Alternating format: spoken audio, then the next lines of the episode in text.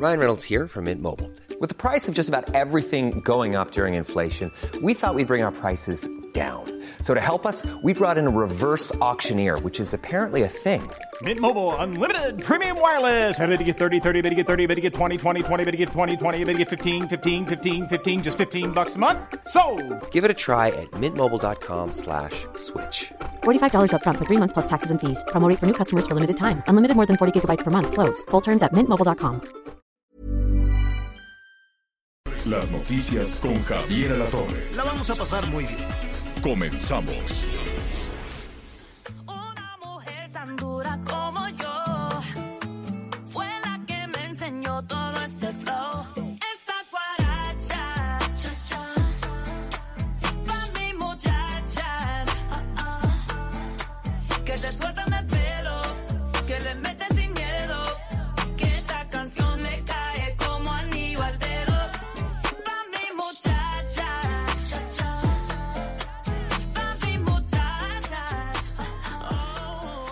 buenas tardes, bienvenidos, qué gusto saludarlos, gracias por estar con nosotros en este esfuerzo de comunicación de Audiorama y el Heraldo Radio. A nombre de Javier Alatorre, soy Ana María Lomelí, él estará con nosotros mañana sin falta ya para platicarnos en qué anda trabajando este par de días. ¿Cómo estás Miguel Aquino? Muy buenas tardes, gusto en saludarte. ¿Cómo estás, Anita? Muy buenas tardes. Saludos a todos nuestros amigos. Gracias por acompañarnos en esta edición más de las noticias con Javier La Torre. Ya listos con toda la información. Buenos días todavía en algunas partes del país y por supuesto saludos a nuestros amigos hasta los Estados Unidos que sabemos que nos siguen a través de las diferentes estaciones de Heraldo Radio. Así que listos para comenzar, Anita. Tenemos mucha información en desarrollo. Estábamos escuchando, a ver, estábamos escuchando Pa' mis muchachas de Cristina Aguilera, ¿no? Quien decidió regresar a la música, celebrando sus raíces latinas y estrenó Pa' mis muchachas y viene con Becky G, Nicky Nicole y Nati Peluso. A ver, ponle un poquito, Betty, por favor. fue la que me enseñó todo este flow.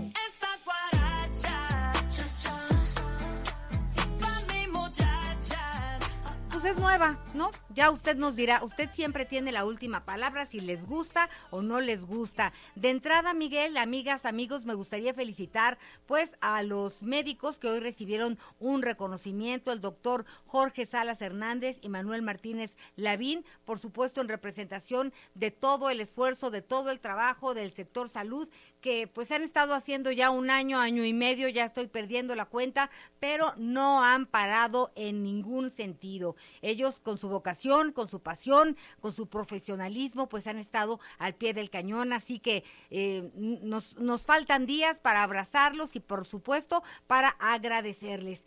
Y tenemos muchos datos interesantes hoy que comentar. Algunos no son tan buenos como me gustaría, Miguel. Fíjate que 70% de los desempleados en el último mes fueron mujeres. Resulta que, eh, pues en este, eh, el INEGI informa que un total de 544 mil mexicanos perdieron su trabajo en el último mes. Y pues ya les decía yo, 70% de estos desempleados fueron mujeres. Es uno de los temas que estaremos tratando por supuesto, en el curso de, de esta mañana. Y también, eh, pues, eh, esto tiene que ver con el aumento del empleo informal. Tenemos también información de Tabasco, Miguel.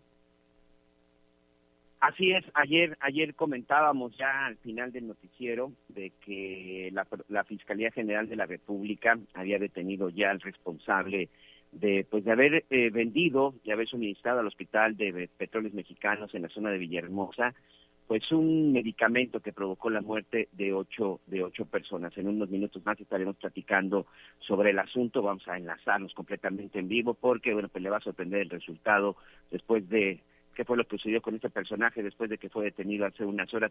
Oye, ahorita yo me regreso al tema que tú comentas en este momento y sobre todo porque eh, habla del empleo informal, el crecimiento del empleo informal o el autoempleo. A mí, sinceramente, eso de empleo informal no me gusta, no me gusta mucho, sino de repente el autoempleo, porque pues al final la gente cuando pierde su trabajo, pues tiene que buscar y tiene que seguir buscando pues la forma de llevar el pan a la casa, de llevar el dinero para la renta y de llevar el dinero para los gastos. este este autoempleo pues lamentablemente se está multiplicando precisamente pues por las faltas de oportunidad o sobre todo por los empleos formales que se están acabando. También bueno tendremos pláticas en unos momentos más con algunos especialistas al respecto. También vamos a estar en Yucatán, este Anita Lomelí, amigos, porque eh, la Fiscalía General de la República pues ayer informó que ya iba a traer el caso de este joven José Eduardo Ravelo, este chavo de Veracruz que fue asesinado en Mérida, en Mérida, Yucatán, y en donde los primeros eh, sospechosos hasta este momento pues son elementos de la policía de la policía de ese municipio. Ha habido muchas muchas eh, eh, versiones, ha habido muchas versiones al respecto sobre qué fue lo que le sucedió. La verdad es que en el estado de Yucatán pues no se logró dejar claro en nada. Por un momento incluso parecía que estaban cubriendo algo. No quiero señalar a ningún policía porque la verdad es que la situación no es clara, pero el hecho es que murió un joven golpeado, salvajemente golpeado y hasta el día de hoy no sabe qué Seguimos sucedió saber. ni mucho menos quién es el responsable. Lomelí. Pues sí, habla de la corrupción, no señalemos a nadie, pero habla de un sistema corrupto y de y de una justicia que no existe, porque no es posible, Miguel.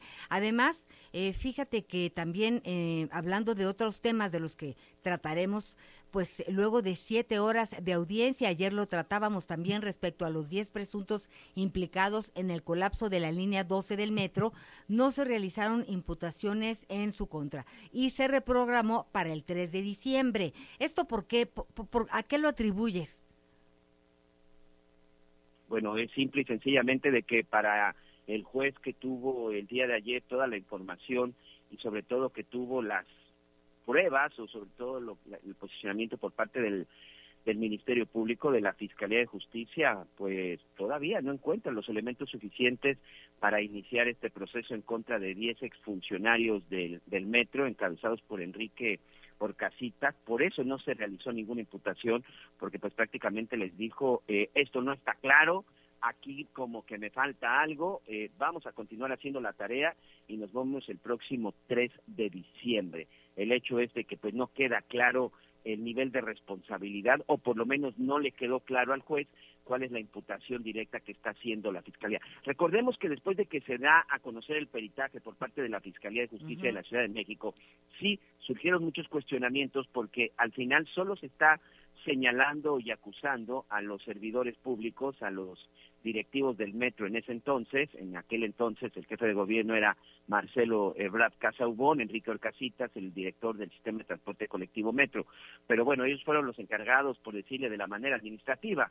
Ellos no fueron los que lo construyeron, los que soldaron o colocaron los pernos. Y hubo controversia porque cuando se habla de las empresas que fueron realmente los que llevaron a cabo la construcción, bueno, ahí no se habla de hacer algún tipo de imputaciones, al contrario, se habla de buscar una especie de acuerdo para la reparación del daño. Ayer es- escuchábamos a precisamente al abogado Cristian Estupiñán, que vamos a platicar también al rato eh, sobre este tema, en donde decía, nosotros sí vamos a iniciar un proceso en contra de las empresas, porque al final, bueno, pues sí, hay, sí debe de existir una responsabilidad, porque ellos fueron los que colocaron los cierros y los que pusieron las soldaduras. Es que Entonces es- creo que por ahí va un poquito el asunto. Sí, es que son dos temas Va un distintos. poquito del que no se decidió ayer nada. Son dos temas distintos. Tenemos que entender lo que pasó y por supuesto que tiene que haber responsables.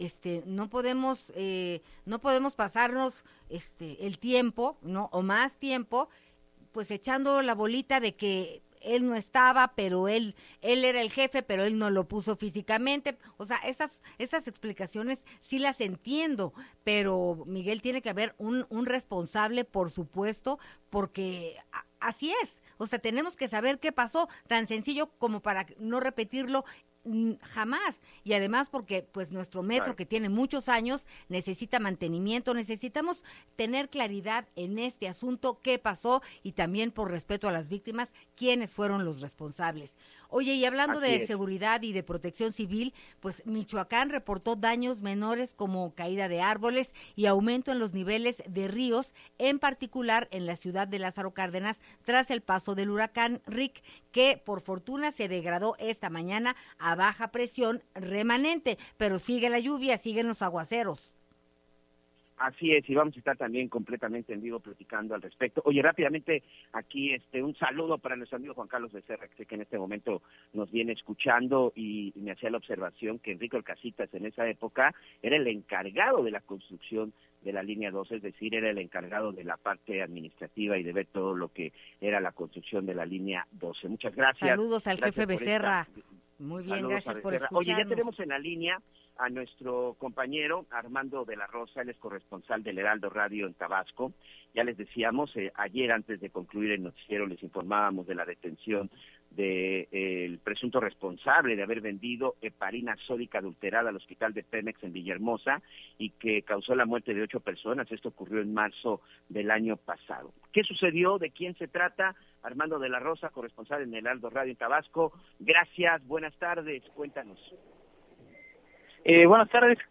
Eh, como ustedes ya lo mencionan, pues bueno, pues este, precisamente esta historia que pues ya lleva bastante tiempo dando de qué hablar aquí en el estado de Tabasco, pues se logró el arresto de José N. Eh, pues él estaba siendo investigado por la Fiscalía General de la República por el delito de haber vendido eh, medicamento caducado y, y alterado precisamente al hospital de Pemex aquí en la ciudad de Villahermosa. Esto pues bueno, pues ocurrió a principios del año 2020, en el mes de mayo del 2020, donde pues bueno, pues en el área de hemodiálisis de este hospital a los derechohabientes de Pemex, pues bueno, pues les aplicaron unas dosis de eh, esta de este medicamento de parina sódica. Sin embargo, pues bueno, luego de la aplicación de este medicamento, muchos de los eh, pacientes comenzaron a morir paulatinamente y Pemex solamente reconoció que había 10 personas fallecidas por este caso. Sin embargo, pues bueno, por los propios familiares de las víctimas denunciaron que había más personas muertas que eh, después de haber recibido la heparina sódica se complicó su salud por una u otra razón y fueron más los muertos. Sin embargo, Pemex solamente reconoce a 10 personas. José N. fue detenido a las afueras de la ciudad de Villahermosa acusado precisamente por haber suministrado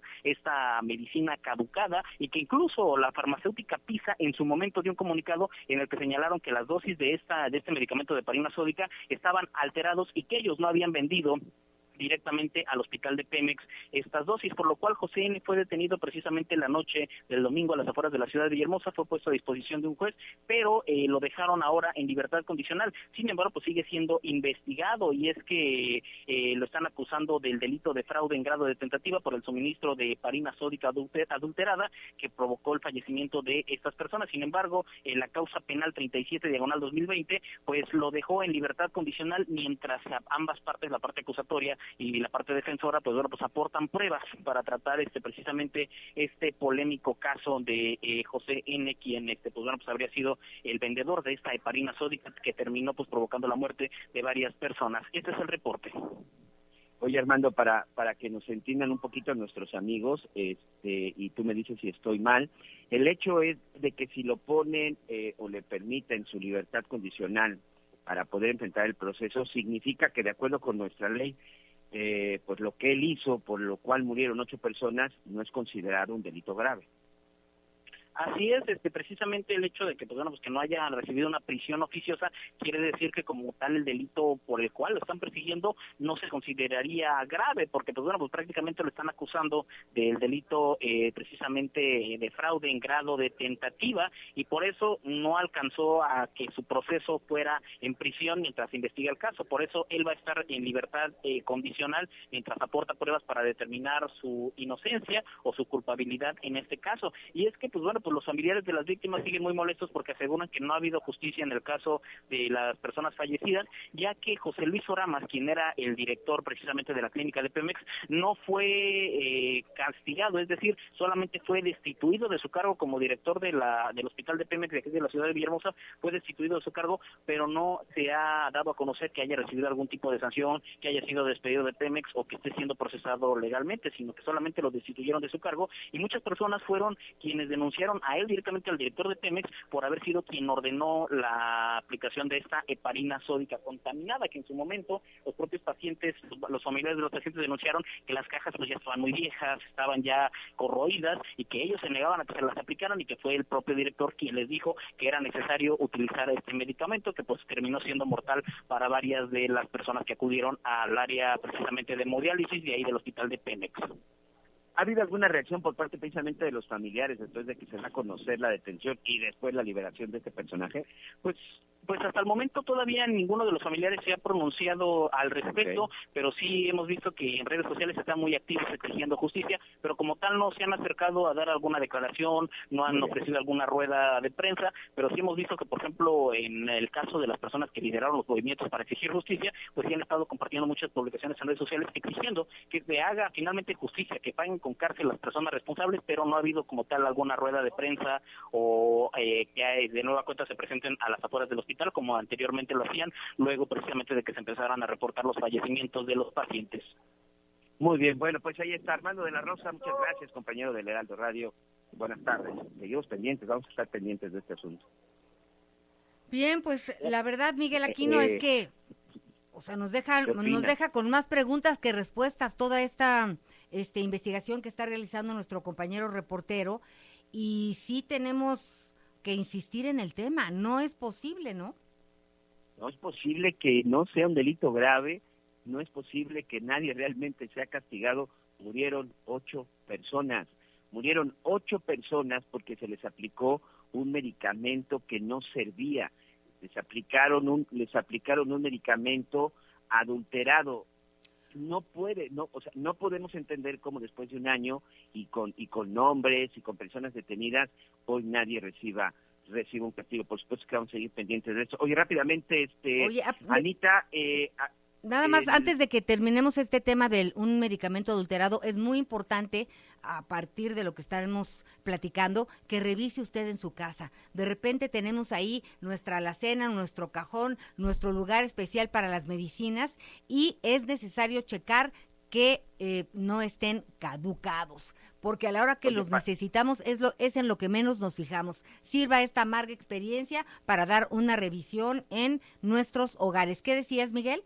No, bueno, yo para empezar les sugeriría a nuestros amigos que no se automediquen, aunque tengan medicamento en su casa, hay que tener cuidado con la automedicación, siempre debe de ser también con la con la observación del doctor. Oye, rápidamente antes de ir a, a- nuestra entrevista, atención amigos de Michoacán, eh, eh, de acuerdo con el gobernador, ya hubo un acuerdo entre el gobierno federal y el gobierno de Michoacán y se acordó que este martes se va a pagar la quincena 15, el miércoles la quincena 16, el jueves la 17 y el viernes la quincena 20, con la totalidad de los bonos 2021 para los maestros de Michoacán que han estado en paro. A partir de hoy les empiezan a pagar las quincenas atrasadas. Anita, tenemos ya nuestra siguiente entrevista. Pues sí, ya le decíamos al principio del programa que pues en la encuesta nacional de ocupación y empleo del INEGI para septiembre, pues señala que durante septiembre hubo 55.1 millones de personas con trabajo, lo que significó un aumento de 4.2 millones de personas respecto al mismo periodo del año pasado. Pero el 56.2% de los mexicanos tiene un empleo informal en el que no cuenta con seguridad social ni contrato. Entonces, eh, pues debido a estas cifras, que son todo un tema en relación a las cifras, hemos querido buscar a Armando, no es cierto, no hemos querido buscar a Armando, que ya platicamos con él, a Gabriela Siller, directora de el análisis económico en Grupo Financiero Base y profesora del TEC del Monterrey, pues para platicar de este tema de el aumento en el empleo informal. Muchas gracias Gaby por platicar con nosotros. Buenas tardes. Hola, muy buenas tardes, Ana María Miguel. Muchas gracias por tenerme en su programa. Pues ya decíamos al principio que pues cuando hay que llevar papa a la casa, pues como sea, como haga falta, lo hacemos. Pero ¿qué implica que eh, pues tantos mexicanos en este momento sí puedan tener eh, un trabajo, sí pueden regresar con algo que ofrecer a, a, casa, pero que sea un trabajo informal? ¿Es momentáneo? ¿Qué nos puedes decir en relación a esto? Bueno, el año pasado con la pandemia, con el confinamiento, se perdieron alrededor de 12.5 millones de empleos una buena parte ya se ha recuperado. La mala noticia es que parte de la recuperación se ha dado, como bien mencionas, en la informalidad, en donde no hay prestaciones y por lo tanto pues también merman los salarios o el sueldo de quien lo está recibiendo y por lo tanto se ve una afectación en los ingresos de las familias mexicanas. Otro tema relevante también para la economía mexicana es la subocupación, es decir, aquellas personas que tienen un trabajo pero que no es de tiempo completo y por lo tanto tampoco reciben un sueldo de tiempo completo y ahí también vemos una afectación en los ingresos. Y finalmente está el hecho de que aunque se han recuperado empleos, pues una buena parte también se han recuperado en sueldos menores a los que se tenían previa a la pandemia del coronavirus. Y además, Ana María, déjame comentarte que, bueno, también hemos visto en estos últimos meses un freno en la recuperación económica, lo cual es evidente en las cifras del empleo recientemente publicadas por el INEGI, en donde si uno ve nada más la superficie, pues bueno, la tasa de desempleo disminuyó y entonces parecería que es una buena noticia. Sin embargo, disminuye esta tasa de desempleo porque mucha gente ha salido de la población económicamente activa porque dice, bueno, pues no tengo ahorita un empleo, pero tampoco lo voy a buscar activamente porque creo que no lo voy a encontrar. Y todo esto, bueno, pues sí se debe a la pandemia del coronavirus, otra parte también es por la falta de apoyos fiscales y finalmente, bueno, pues hay que recordar que la economía mexicana pues ya venía en declive desde finales del 2018. ¿Qué es lo que se espera para el resto del año? Bueno, pues una vez que termine ya esta tercera ola de coronavirus, pues esperamos que haya más disponibilidad, más puestos de trabajo y que se recupere, pero la totalidad de la recuperación del mercado laboral mexicano probablemente la veamos hasta finales del siguiente año, así como se tenía antes de la crisis del coronavirus. Oye, pues eh, qué interesante lo que nos comentas. Entonces, eh, podemos pensar que esta es una situación pasajera de alguna forma y, y, y, pues esperar al año que entra. Aunque eh, fíjate que yo he escuchado en distintos análisis y en mi humilde entendimiento de estos temas que el año que entra económicamente va a ser un poco complicado porque como que se va a sentar el efecto de la pandemia. Primero estábamos muy preocupados por la salud, por los enfermos, por eh, los hospitales, la vacuna. Eh, ahorita hay, hay cierto movimiento, hay una reactivación, pero el año que entra será más complicado. Esto quiere decir que estas personas seguirán en la informalidad o la reactivación económica ya dará para que pues empiecen a conseguir empleos. Mira, se ve como un cambio estructural en el mercado laboral mexicano, en donde es muy probable que las cifras de informalidad y de subocupación sigan siendo altas, porque aunque estamos viendo un crecimiento este año que en promedio se estima alrededor del 6%, no deja de ser un efecto rebote tras la caída del 9.5% del año anterior. Entonces, sí, hay una recuperación, pero esta recuperación pues, no es suficiente para que se vea reflejada en el mercado laboral con los mismos puestos de trabajo que se tenían antes de la crisis del coronavirus. Y la expectativa para el siguiente año pues es con un crecimiento económico entre 2.5 y 3.5%, es decir, una desaceleración respecto a lo que estamos viendo ahorita y por lo tanto la recuperación del empleo pues también tenderá a ser más lenta. ¿Qué es lo que creemos? Que finalmente pues sí, que si todo continúa así, vaya que si no hay algún tipo de política fiscal que incentive la creación de empleos formales y con salarios más altos, es decir, que se genera también un, mayor crecimiento de la inversión fija bruta para una mayor productividad que sustente el crecimiento de los salarios, pues que seguiremos viendo estas condiciones en la economía mexicana que desafortunadamente generan un círculo vicioso, ¿no? Y que para quien dice, bueno, pues el siguiente año se va a terminar de recuperar el empleo, pues un plazo de un año es enorme para quien está en la informalidad y para quien está recibiendo un menor sueldo al que tenía antes y que además ahorita pues tenemos el problema de la alta inflación. Sí, oye, y también el tema, este tema que no acabamos de, de salir adelante, que pues el 70% de las mujeres que pierden, que perdieron, de las personas que perdieron su trabajo, otra vez de nuevo las mujeres. Sí, las mujeres, pues bueno, una buena parte de las mujeres trabajamos en el sector servicios, que ha sido pues de los, el más afectado por la pandemia. Y con esto también de las nuevas olas de coronavirus, pues otra vez se vuelven a perder puestos de trabajo. Ahí también pues lo mejor sería pues agilizar el proceso de vacunación, no solamente de la primera dosis, sino que ya se pidieran las dos dosis, porque bueno, vemos el ejemplo de otros países en donde, bueno, pues sí, hay una tercera ola, que ya no tiene tanta afectación en el número de muertes y entonces pues la gente ya no tiene tanta cautela, tanto miedo de salir a la calle, porque por una parte también pues, las empresas, pues aunque yo me imagino que aunque quisieran contratar más personal, pero bueno, pues si no no tienen los suficientes ingresos, no lo puede hacer, pero por otro lado, pues la gente pues tampoco salimos por el miedo a contagiarnos, finalmente pues morirnos por el COVID-19. Gaby, y como una experta, no abusando de tu generosidad, ¿Cuál es tu sugerencia?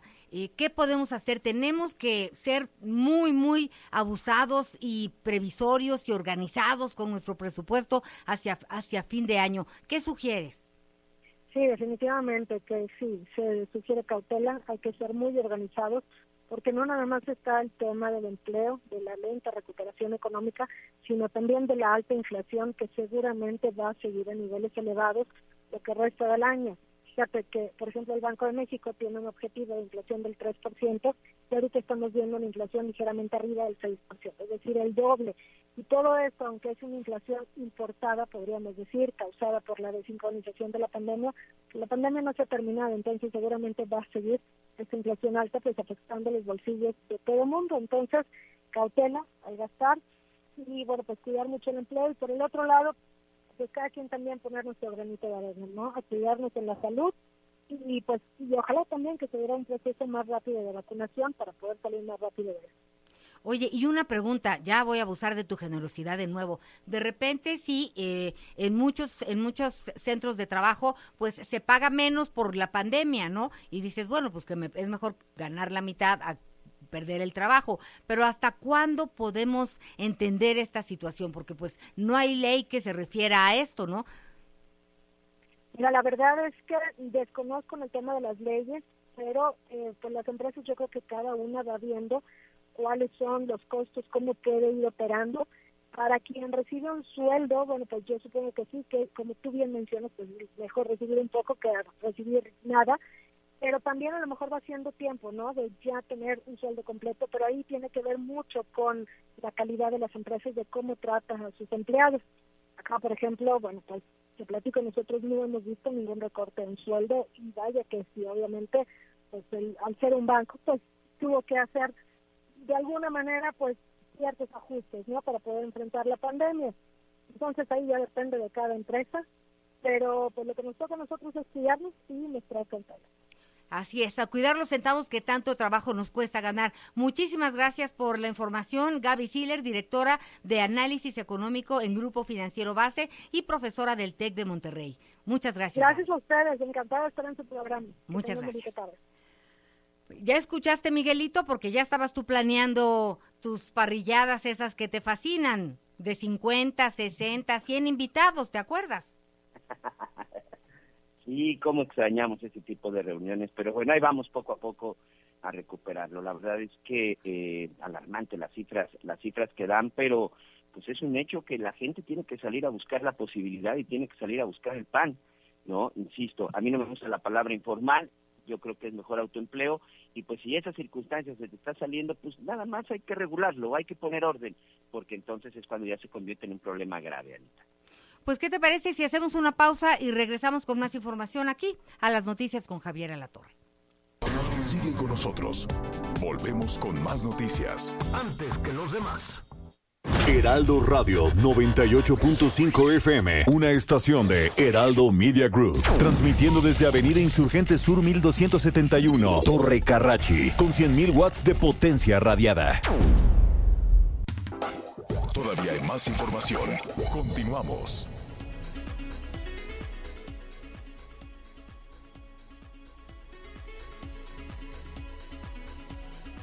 Pues ya estamos de regreso en las noticias con Javier Alatorre y pues me da muchísimo gusto en este momento saludar a nuestro compañero. ¿Cómo estás? Jacobo Velasco, ¿cómo estás? Qué gusto saludarte.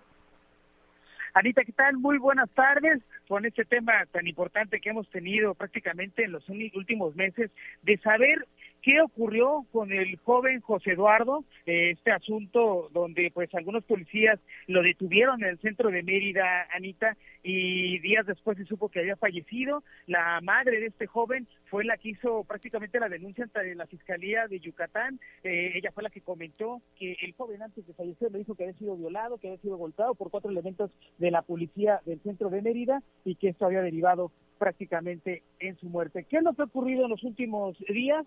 La Fiscalía Federal de la República, en una de sus atribuciones, atrajo ya este asunto y serán los encargados de investigar. Toda vez que eh, pues se han enfrentado prácticamente tanto autoridades del municipio de Mérida con las autoridades estatales, la Fiscalía dice, la Fiscalía General del Estado de Yucatán dice que tiene pruebas suficientes para demostrar que hubo por lo menos dos delitos, que hubo la violación y que hubo el homicidio.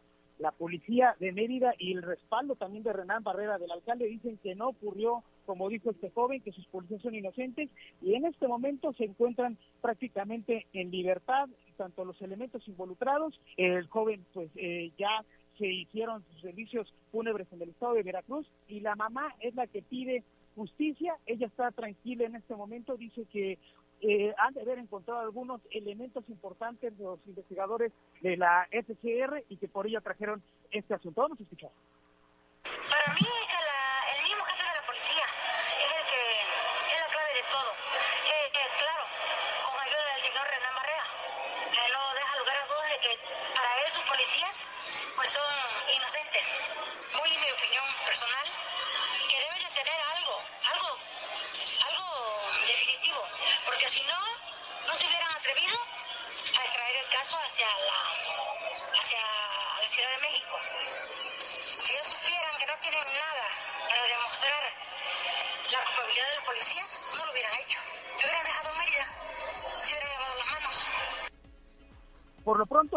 Miguel, ya fueron notificadas ambas, ambas partes de esta situación, tanto la madre de José Eduardo y que ahora va a ser la Fiscalía General de la República quien lleva las investigaciones, y también el abogado David Dorantes Cabrera, quien lleva la defensa legal de los elementos policíacos. Ya será cuestión de los próximos días que la Fiscalía pues convoque ambas partes también para eh, alguna audiencia y conocer el estado de la investigación. Anita, Miguel, por lo pronto lo que tenemos. Oye, pues son tres meses después eh, en, en los que finalmente toman esta decisión, ¿verdad? Mejor tres meses después que nunca.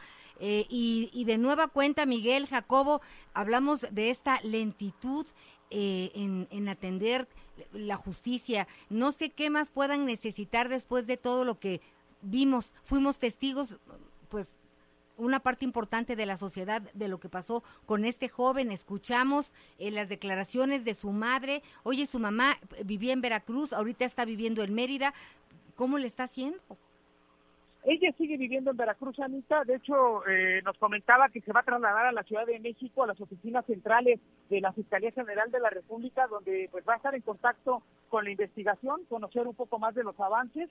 En los últimos, en las últimas semanas, los agentes de la FCR realizaron una reconstrucción de los hechos, recopilaron información en los alrededores, también como videos, y lo más importante, hubo una exhumación del cuerpo del joven Eduardo para hacer las indagatorias correspondientes, a diferencia de lo que también había realizado la Fiscalía Local.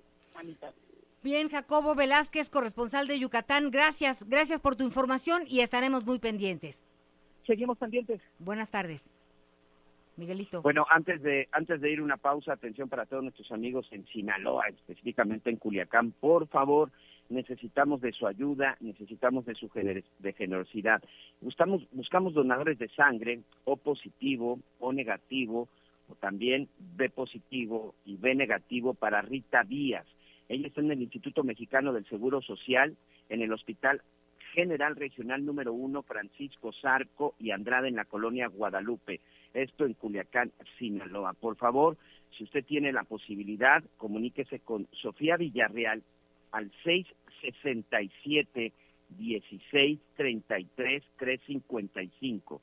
Sofía Villarreal 6671 633 355. En verdad, es urgente y sabemos que vamos a contar con su apoyo. Saludos hasta Culiacán a través de Heraldo Radio en el 104.9 FM. Anita, hacemos una pausa. Ya volvemos.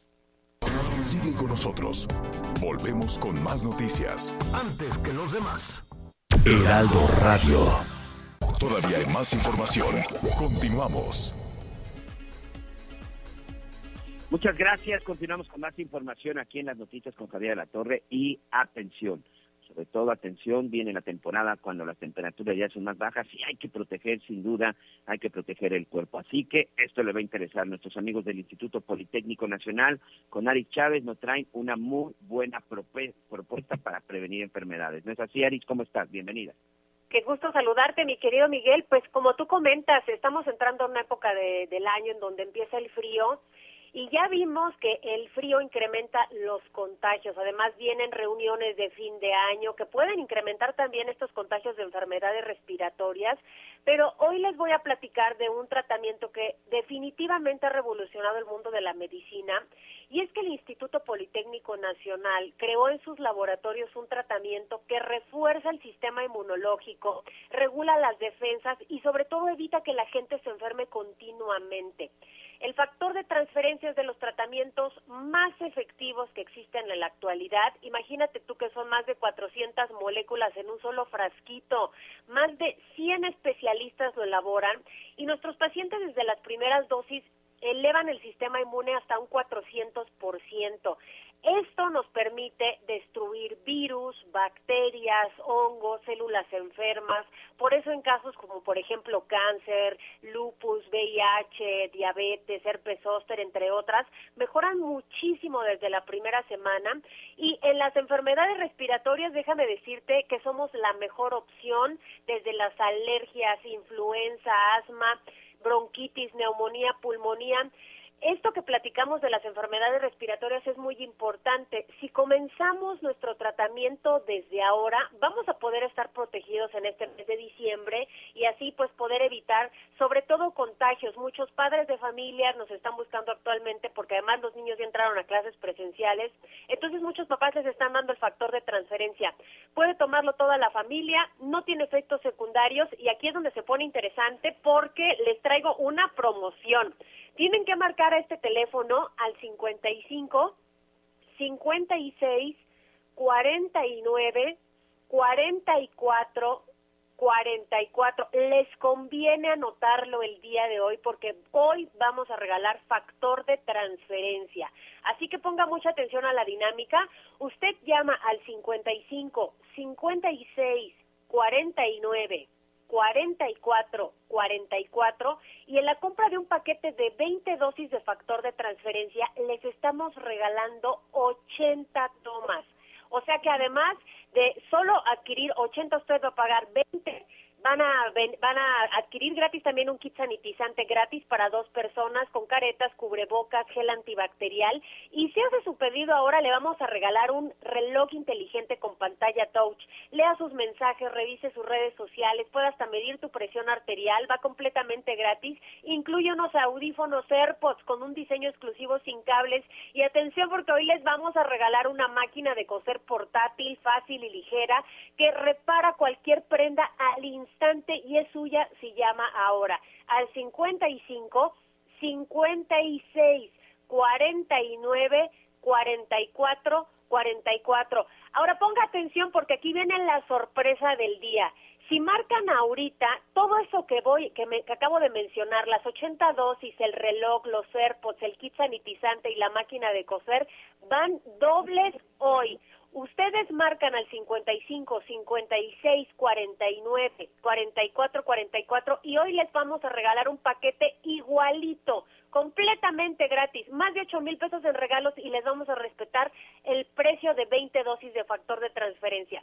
55 56 49 44 44. Mi querido Miguel, ¿a poco no vale mucho la pena? Hoy andamos de dos por uno, un paquete completo gratis el día de hoy.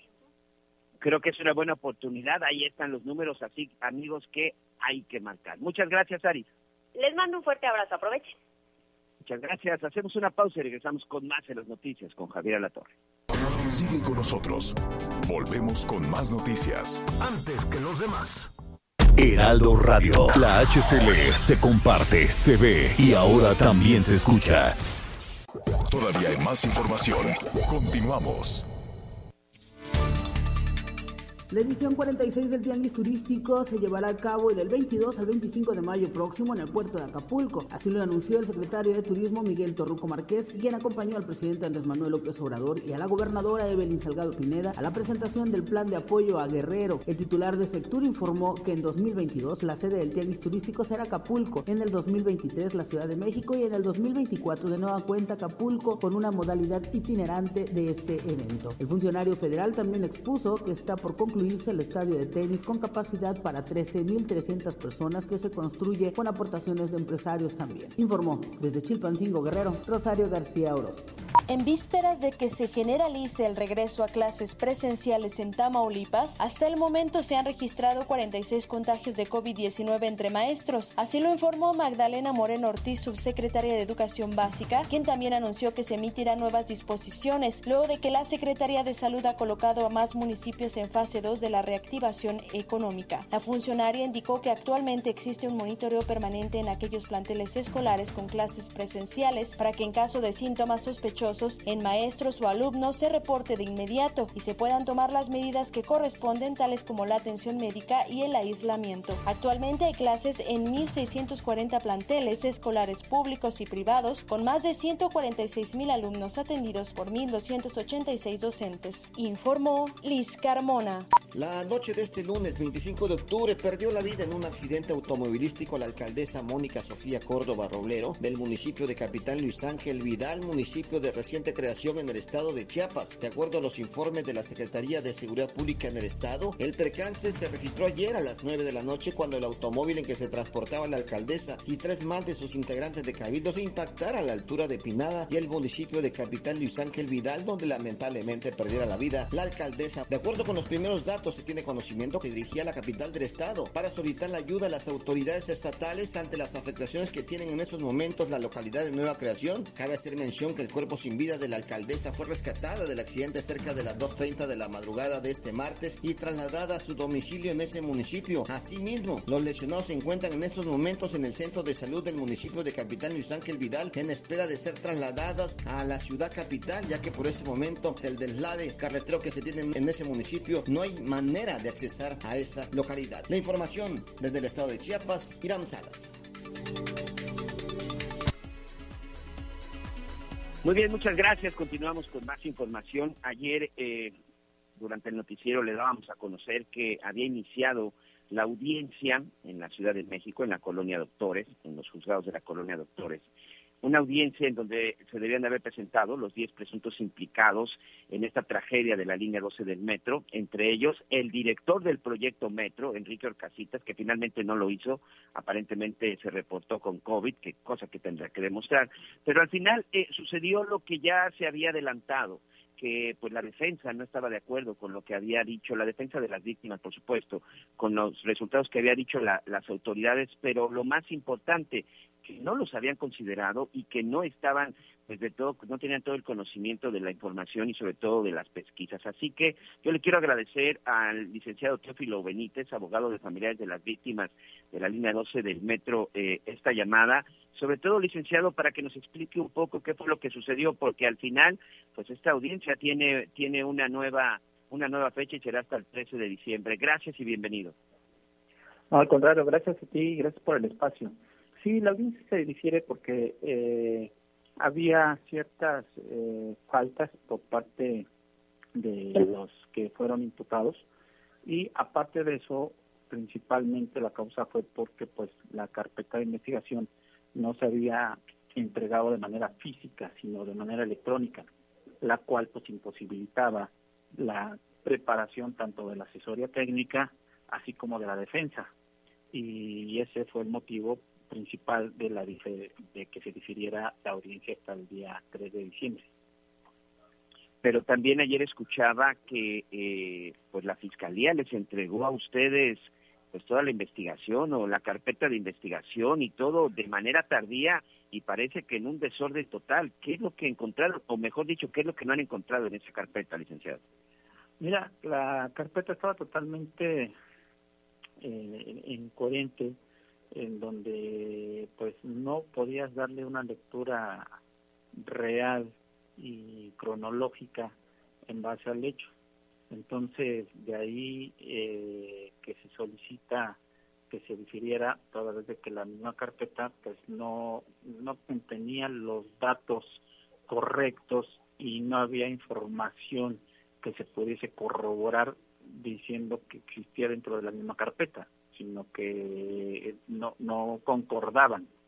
¿sí? Había copias eh, cortadas y, y cosas ilegibles, entonces todo eso pues es pendiente a que no tengas tú el conocimiento verídico de la realidad. Por eso es que se solicita ahora la carpeta en físico y ya no de manera electrónica. Ah, Yo le quiero preguntar de manera directa, sin más, sin más preámbulo. Lo que han visto y sobre todo las conclusiones que escucharon por parte de la Fiscalía, ¿los deja satisfechos? No, la realidad es que no. no, no, no nos deja satisfechos, por eso es que eh, el principal momento en uso de la voz, eh, tu servidor es el que aluce todos este tipo de detalles y se hacen ver, eh, bueno, son documentos o pruebas que no puedo yo mencionar, pero se hacen ver diferentes, o hago ver más bien diferentes este, cuestiones y anomalías, las cuales se tenían que solventar por parte de la, de la Fiscalía y eso da a razón a que todos los demás acompañantes, tanto asesorías técnicas por las víctimas como defensores, pues argumenten eh, la misma situación y con eso se apoye el argumento que tu servidor y se difiera todo, todo, toda la, la, la audiencia y se fije una nueva, ¿no? Para ustedes, en esta lista de acusados, ¿están todos los que deberían de estar o se está excluyendo gente, personas físicas, personas morales?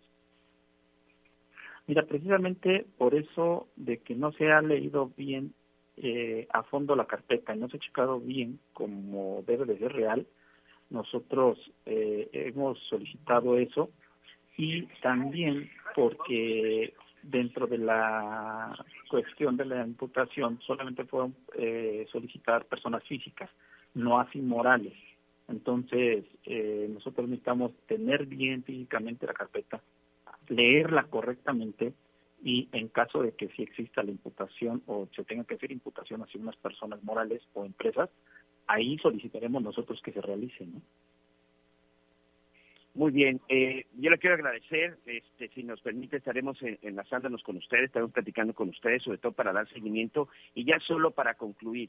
Al final, eh, ayer veía y, leía muy enojado a- también a- a su compañero, al abogado Cristian Sputiniani, sobre todo enojado con el Centro de Atención a Víctimas porque no quieren que los defiendan ustedes, quieren que se vayan con un abogado de oficio. ¿Les han notificado esto? No, a nosotros pa- para nada.